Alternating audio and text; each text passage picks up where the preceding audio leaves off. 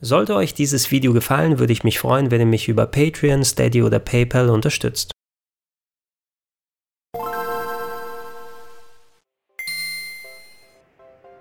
Schönen guten Tag und herzlich willkommen auf rpgheaven.de zu Gregor testet Deadly Premonition Origins auf Nintendo Switch. Solltet ihr die vergangene Nintendo Direct verfolgt haben, eventuell sogar hier auf dem Kanal, dann habt ihr einiges an Überraschungen mitbekommen, denn Overwatch wurde angekündigt für die Switch 2020, kommt ein Remaster von Xenoblade Chronicles, aber auch eine ziemlich große Überraschung, denn einer der Kulttitel der letzten zehn Jahre bekommt überraschend mit Deadly Premonition 2 eine Fortsetzung und ja, da war ich sogar richtig baff.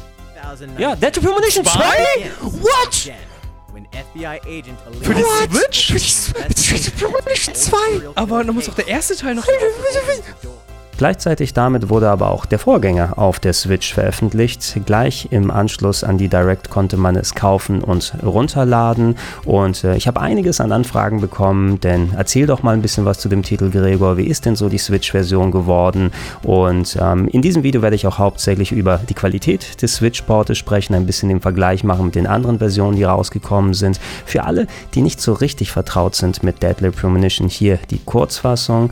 Das war ein Open World World Survival Horror Titel. Der kam 2009 für die Xbox 360 ursprünglich heraus und hat sich damals recht schnell zum Kult-Hit entwickelt. Die Technik, die war nicht allzu sehr berauschend. Das Gameplay war ein bisschen krumm, gut gemeint, aber nicht so besonders gut ausgeführt. Aber dafür hatte der Titel sehr viel Charme, sehr viel Abstruses im Storytelling. Der japanische Entwickler Swery65 hat sich seine eigene Nische damit aufgebaut und hat gezeigt, ja, dass er sich vor anderen Entwicklergrößen, die etwas etwas im schrägeren Bereich wie Suda51 beispielsweise unterwegs sind, nicht verstecken muss. Und er hat auch gezeigt, dass er ähnlich wie beispielsweise Hideo Kojima großen Respekt vor den Filmemachern aus Amerika hat und mit Deadly Premonition quasi seine eigene Version von Silent Hill gemischt mit David Lynch's Twin Peaks machte. Reden wir doch zuerst über die anderen Versionen, bevor wir auf die Switch-Fassung rübergehen. Ursprünglich kam das Game auf der Xbox 360 heraus und das war damals schon ein Low-Budget-Titel. Ihr seid unterwegs als der FBI-Agent Francis Morgan York, der in eine verschlafene Kleinstadt kommt, weil dort ein Mord stattgefunden hat und äh, da müsst ihr zur Aufklärung des Mordes beitragen, aber euch auch mit den sehr schrägen Charakteren herumplagen, auf die ihr trefft. Ein Serienmörder ist da, Monster, die aus dem Nichts auftauchen und die in äh, klassischer Resident Evil 4 Manier erledigt werden müssen. Eine einigermaßen große Open World, die ihr erkunden dürft. Haupt- als auch Nebenquests sind mit dabei und allgemein sehr, sehr viel Kokolores, der sich da erleben lässt. Wer das im Hinterkopf hatte, der bekam zumindest für sein Geld einen einigermaßen vernünftigen Gegenwert. Es war jetzt kein besonders schönes Spiel, was man sich anschauen soll. Die Framerate lag bei maximal 30 Bildern pro Sekunde. Die Texturen waren jetzt auch nicht wirklich richtig gut, aber man hat sich eben von anderen Sachen mitreißen lassen. Einige Jahre später gab es die PS3 Director's Cut Fassung und die kann ich nur bedingt gegenüber der 360 Version empfehlen, denn einerseits hatte sie inhaltlich ein paar echt schöne Updates, es gab neue Cutscenes, die man sich anschauen kann, es gab optional Kostüme für verschiedene Charaktere oder neue Autos, die gefahren werden können. Am Balancing wurde geschraubt, sodass Gegner weniger vertragen haben und sich die eigenen Waffen auch nicht so schnell abnutzten. Das war auf der 360 durchaus ein Problem gewesen, aber im Gegenzug war die Technikmauer. Es ist grafisch nicht unbedingt schöner gewesen. Die Framerate lag meistens bei eher 20 Bildern pro Sekunde und hatte durchaus auch starke Ausreißer nach unten. Und äh, ja, einige Kollegen damals, die haben den Titel auch deswegen auf der PS3 eher liegen lassen. Wer jetzt denkt, ja, auf dem PC wird es doch viel besser gewesen sein, den muss ich leider auch enttäuschen, denn diese Version entspricht immerhin inhaltlich dem Director's Cut von der PS3, das heißt, alle Updates sind da vorhanden. Allerdings, es gab ursprünglich keinerlei Grafikeinstellungen, die man irgendwie ändern kann. Das Spiel blieb bei 720p und 30 Bildern pro Sekunde. Es musste ein Fanpatch geschrieben werden, bevor mit äh, Änderungen an einer INI-Datei dann am Spiel gedreht werden kann, was den technischen Output angeht. Da war der werte Durante wieder am Start, der einige Zeit zuvor auch die PC-Version von Dark Souls privat umgemodelt hat. Und ähm, trotz der INI, ich habe es immer wieder mal versucht, diese PC-Version mal vernünftig zum Laufen zu kriegen und äh, an den Effekten da herumzudrehen. So richtig geil ist das Erlebnis da auch nicht. Immerhin, es gibt Maus und Tastatur, die gut eingebaut wurden. Man kann damit auch vernünftig zocken. Das ist ja nicht immer gegeben bei PC-Ports. Und ähm, der andere große Vorteil ist, dass diese Version relativ häufig für ein paar Euro verramscht wird. Also achtet mal auf Sales, da könnt ihr äh, Deadly Premonition Director's Cut für PC für eine Handvoll Euro mitnehmen. Aber so richtig bevorzugen gegenüber den Konsolenfassungen ist sie auch nicht. Kommen wir zur Nintendo Switch-Version und da im Speziellen zur Grafik und die ist auf den ersten Blick gar nicht mal so schlecht. Ausgenommen sind hier die vorgerenderten Cutscenes, die anscheinend direkt von der 360 übernommen wurden und deswegen nur mit 30 Bildern pro Sekunde laufen und durch Kompressionsartefakte ziemlich matschig teilweise wirken. Aber wenn das Game auf die Ingame-Engine schaltet und man da in einem etwas abgesteckteren, kleineren Areal unterwegs ist, dann können durchaus sogar die 60 Bilder pro Sekunde erreicht werden. Ganz zu 100% fest ist es nie. Ähm, das merkt man beispielsweise, wenn man mal ein bisschen versucht, weicher hin und her zu scrollen. Da hat man oft ein bisschen Frame-Pacing, was nicht so sauber läuft. Also ihr seht, dass die Grafik ein bisschen ruckt beim Bewegen, aber so insgesamt wirkt es auf jeden Fall fluffiger, als wenn man die alten Versionen spielt. Wenn ihr allerdings in der Open World unterwegs seid, egal ob zu Fuß oder mit dem Auto herumfahrt, dann kommt die Framerate doch einigermaßen stark in Stocken, erinnert da beinahe an die maue PS3-Version und das ist wirklich nicht besonders schön, denn bis dahin dachte ich mir, okay, abgesehen von den etwas flachen Lichteffekten, die die Gesichter etwas komisch aussehen lassen, als auch der gelegentlichen Kantenbildung, das lässt sich eben nicht vermeiden. Bei vielen Switch-Ports ist es eigentlich recht solide geworden von der Umsetzung. Man muss auch bedenken, mit was für Assets man arbeitet. Bei einem 2009er Budget 360-Titel hat man eben nicht so schönes Ausgangsmaterial und ich hoffe, dass eventuell mit einer späteren Patch-Revision noch an der Open World Framerate gedreht wird und Spielbar wird es damit nicht, aber es ist eben gewöhnungsbedürftig.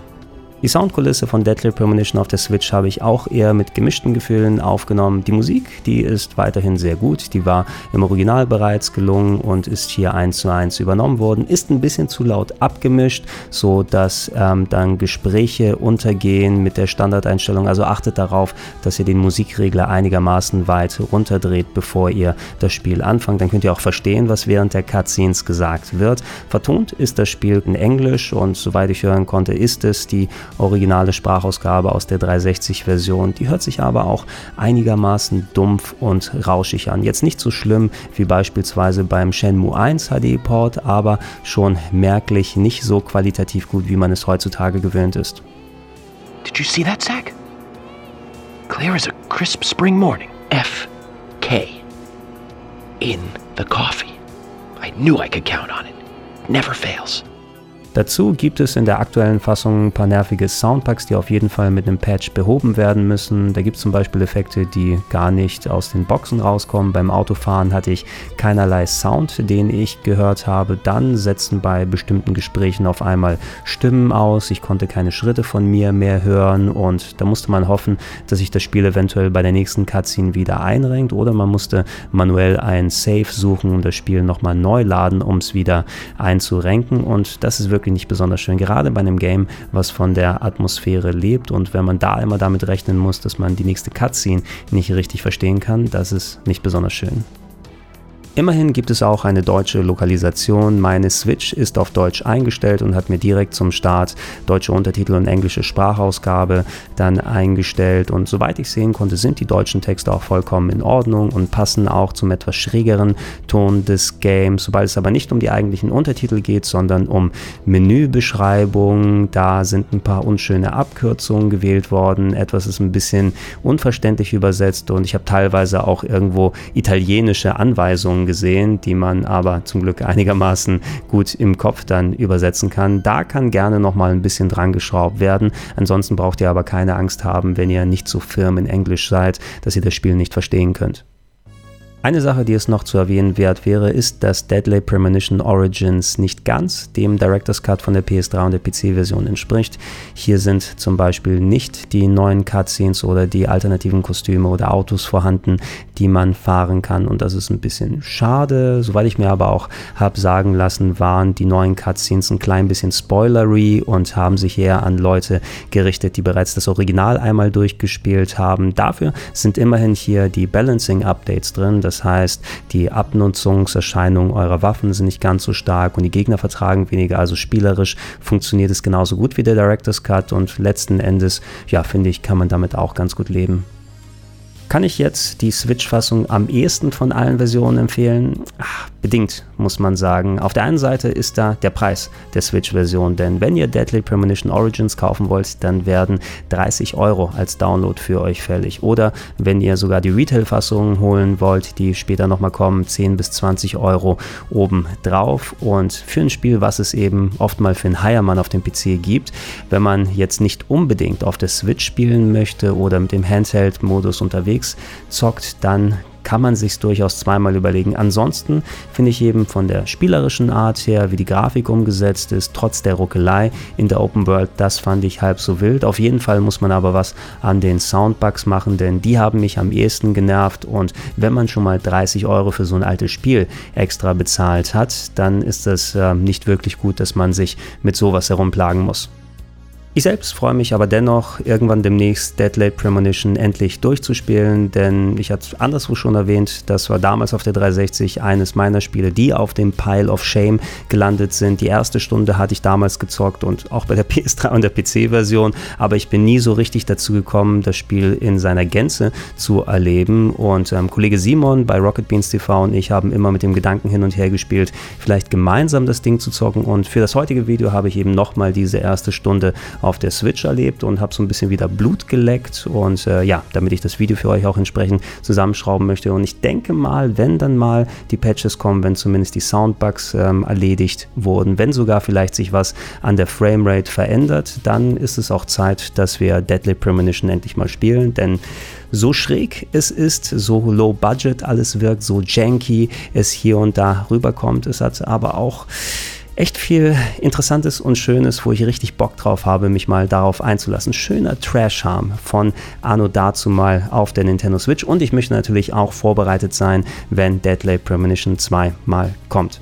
Das war's für das heutige Video. Ich bedanke mich bei euch fürs Zuschauen. Schreibt gerne in die Comments unten rein, wenn ihr noch irgendwelche Fragen habt. Ansonsten, es gibt mehr Videos wie das hier auf rpgheaven.de. Podcast-Versionen erscheinen auf plauschangriff.de und in den Gedankensprung-Feeds. Und falls ihr es noch noch nicht macht. Ich würde mich freuen, wenn ihr mich mit einem kleinen monatlichen Betrag unterstützt, unter anderem auf patreon.com slash rpgheaven, steadyhq.com slash rpgheaven oder direkt unter paypal.me slash Vielen Dank und Tschüssinger.